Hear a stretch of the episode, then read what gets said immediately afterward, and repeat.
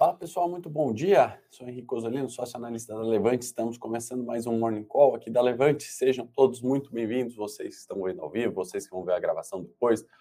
Bom dia, Urbano, Rodrigues, Gustavo, o pessoal sempre com a gente. Bom dia a todos, sejam muito bem-vindos, né? O título do Morning Call, onde parece que está tudo subindo, né? Inclusive o real, o DXY, né? DXY, que é o dólar contra uma cesta de moedas fortes, né? Então, assim, a gente vê real frente ao dólar se valorizando e o dólar frente a essa cesta de moedas se valorizando também, né? E as sanções também aumentando. Né? Então, vamos, antes de passar aqui panorama do cenário global, do cenário local, os mercados, né? Xangai continua fechado, né? Última alta de 0,94, índice Nikkei no Japão fechou em alta de 0,19%, Eurostox caindo 0,77, S&P caindo 0,22 e o petróleo, né, tanto o WTI quanto o Brent subiam 1% pela manhã, agora recuaram um pouquinho, né, mas alta ainda de 0,6 aproximadamente aí tanto o WTI quanto o Brent. Minério subiu também 0,8% na China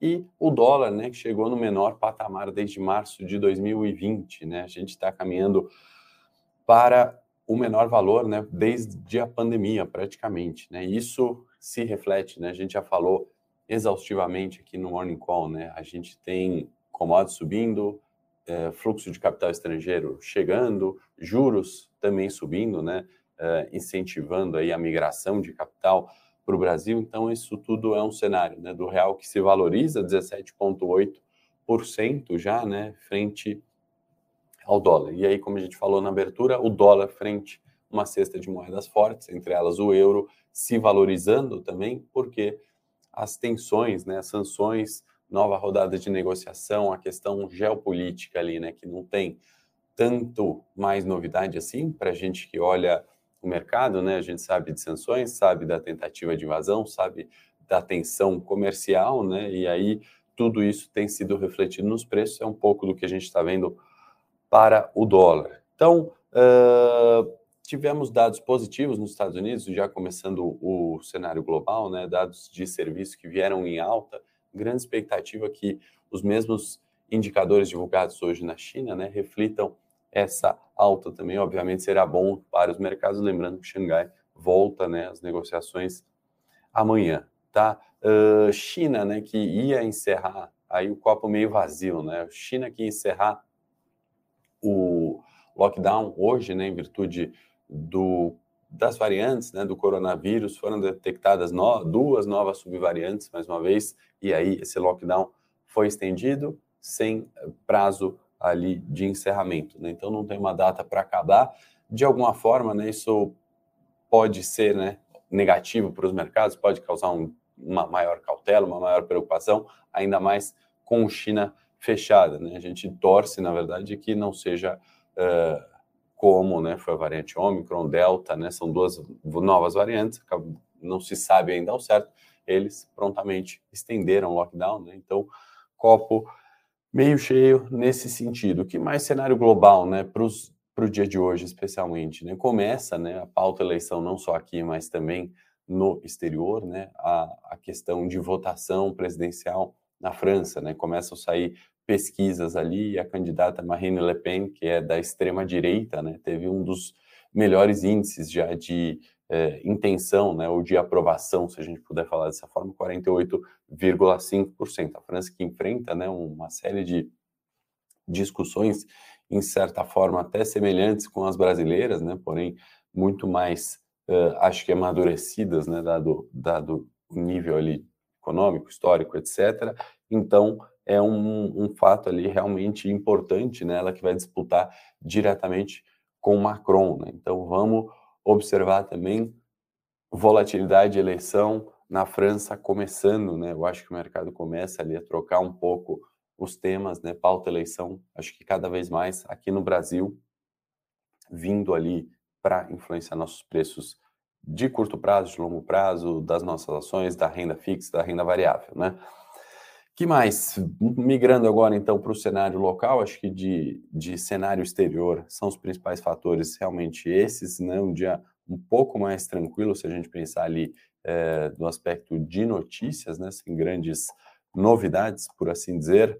Teremos uh, aqui, né, no cenário local. Então, ontem, né, pós-morning call, na tarde de segunda-feira, né, começou a se discutir sobre Adriano Pires não aceitar o conselho, ou a presidência da Petrobras, por ter, obviamente, relações ali, né, conflitos de interesse, segundo ele. Foi confirmado ontem à noite, né, a carta formal ali dizendo que, de fato, Adriano Pires não teria interesse em assumir a presidência pelos conflitos de interesse.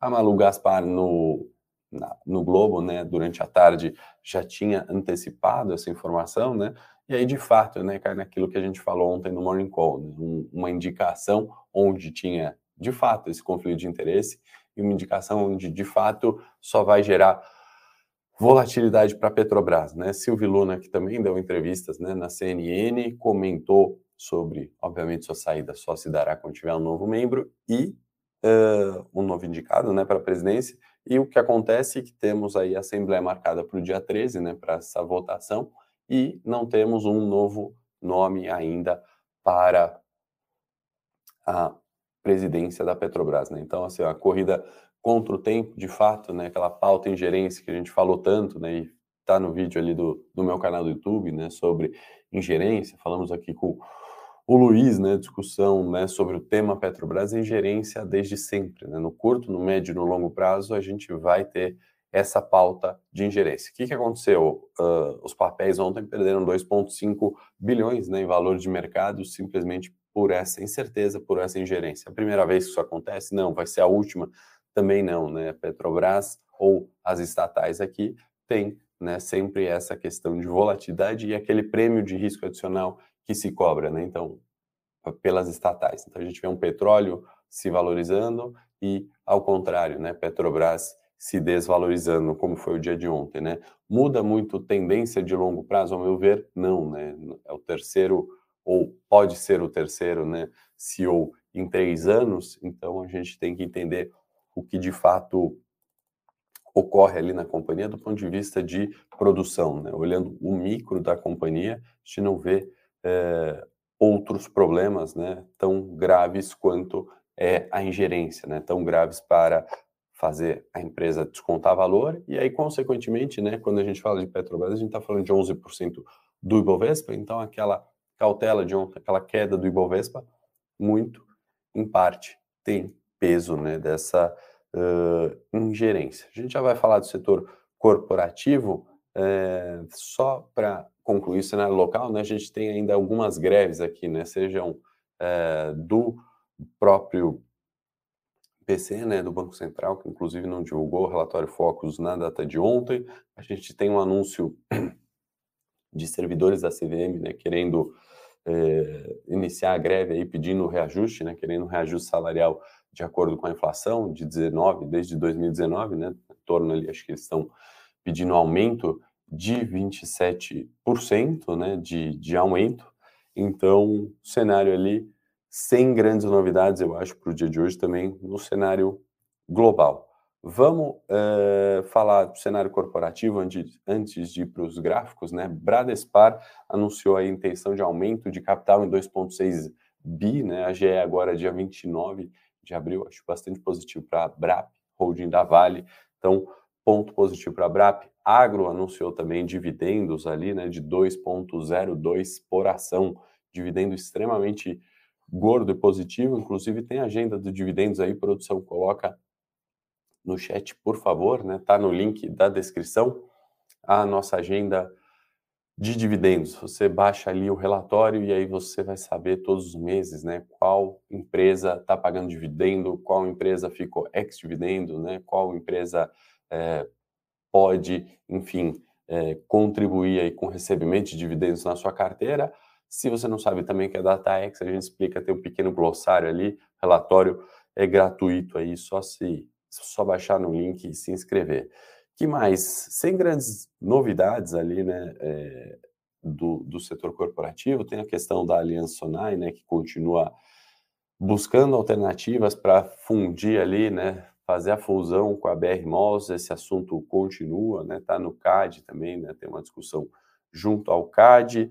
É, que mais? Estou vendo se tem alguma coisa nova aqui. Tem a aquisição da loja Renner, né? Algumas coisas que eu separei de menor relevância aqui, né? Acho que é, sem grande interferência nos preços. Banco do Brasil, seu um diretor de estratégia, ele renunciou ao cargo, né? Então é, acaba sendo indicado para uma posição de vice-presidente. Então, o cenário também corporativo hoje um pouquinho mais tranquilo, sem grandes é, novidades ali para a gente comentar. Tem mais detalhes no Eu Com Isso, né? Obviamente a gente faz um detalhe, um detalhamento mais apanhado, a equipe toda ali analisando as empresas e uh, comentando no detalhe alguns papéis, tá bom? No Eu Com Isso aqui da Levante, que você pode receber por e-mail. Produção, me ajuda aqui para pôr o gráfico na tela. Vamos falar de Bovespa, vamos falar de dólar e de índice, né? De, de, de juro, não só de índice, né? No semanal, né? O que, que a gente tem? O Ibovespa, 121 mil pontos, alta expressiva, tendência de alta, que encontra né, um patamar de preços pré-pandemia, né? Que tenta buscar o teto, né, o topo de 125 mil pontos, que foi a recuperação, né, primeiro primeiro ponto máximo, né, pós recuperação do coronavírus, né? Quando a gente vai para o gráfico diário, né, a gente olha o Ibovespa no gráfico diário, ontem de fato, né, foi um dia que poderia ser muito mais negativo, né? A gente buscou uma queda maior para o Ibovespa, fechou só em 0,24, né, depois de testar os 120 mil pontos.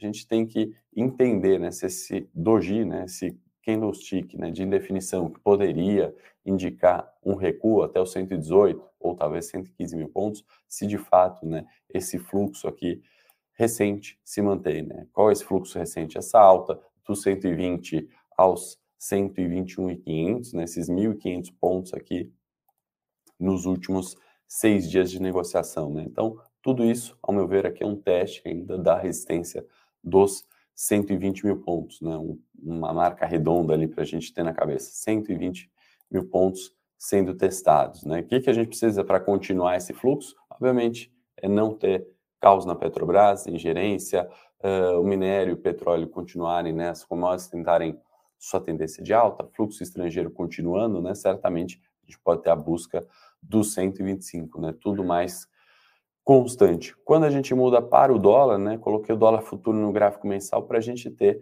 uma ideia. Né, esse retângulo aqui a gente já sabe a consolidação dos cinco reais né, e dos seis reais. Né? Então tem uma resistência no seis, um suporte no cinco, que recentemente, né, no último mês, foi rompido e está testando né, o 4,629 no, no dólar futuro. Esse, como a gente falou, menor vala, valor né, desde março de 20, né? ou seja, a gente está caminhando para níveis de fevereiro, janeiro no dólar. Isso tudo tem favorecido, né, de certa forma, alta de bolsa. E os juros, como é que tá, né? Arrefeceu bastante, né, daquela preocupação da máxima de 2,80 que a gente falou algumas vezes aqui, né? Como foi lá atrás, né? A gente sempre volta para 2021, quando o Guedes comentou, né, sobre o, o rompimento do teto, né? O mercado precificou os juros lá para janeiro 25 em 12,80. Recentemente a gente chegou nesse patamar e desde então, né, com essa subida, com o Copom mais duro, veio arrefecendo, né? Mercado entendendo ali 11,095 como sendo o juro para janeiro 2025, né? Então queda também nos juros, né? Em virtude também dessa melhora que eu atribuo, acho que uma situação macro, né? Pelo menos uma melhora ali das condições do lado fiscal, né? De eh, diminuição de déficit comercial, enfim, né? Vendo ali números de ajuste, né? Pelo menos não tão ruins quanto os esperados, tá bom? Então, eu acho que para o Morning Call de hoje, acho que esses são os principais pontos. Hoje só estouramos em dois minutinhos. Dia mais tranquilo nessa terça-feira aí do ponto de vista de notícias, né? Vamos observar os mercados, reação aí dos mercados. No mais, oito e meia da manhã estou aqui de volta. Um bom dia a todos. Te espero amanhã no Morning da Levante. Para saber mais sobre a Levante, siga o nosso perfil no Instagram arroba levante.investimentos. Se inscreva no nosso canal do YouTube Levante Investimentos. E para acompanhar as notícias do dia a dia e mais sobre a Levante, acesse nosso site levante.com.br.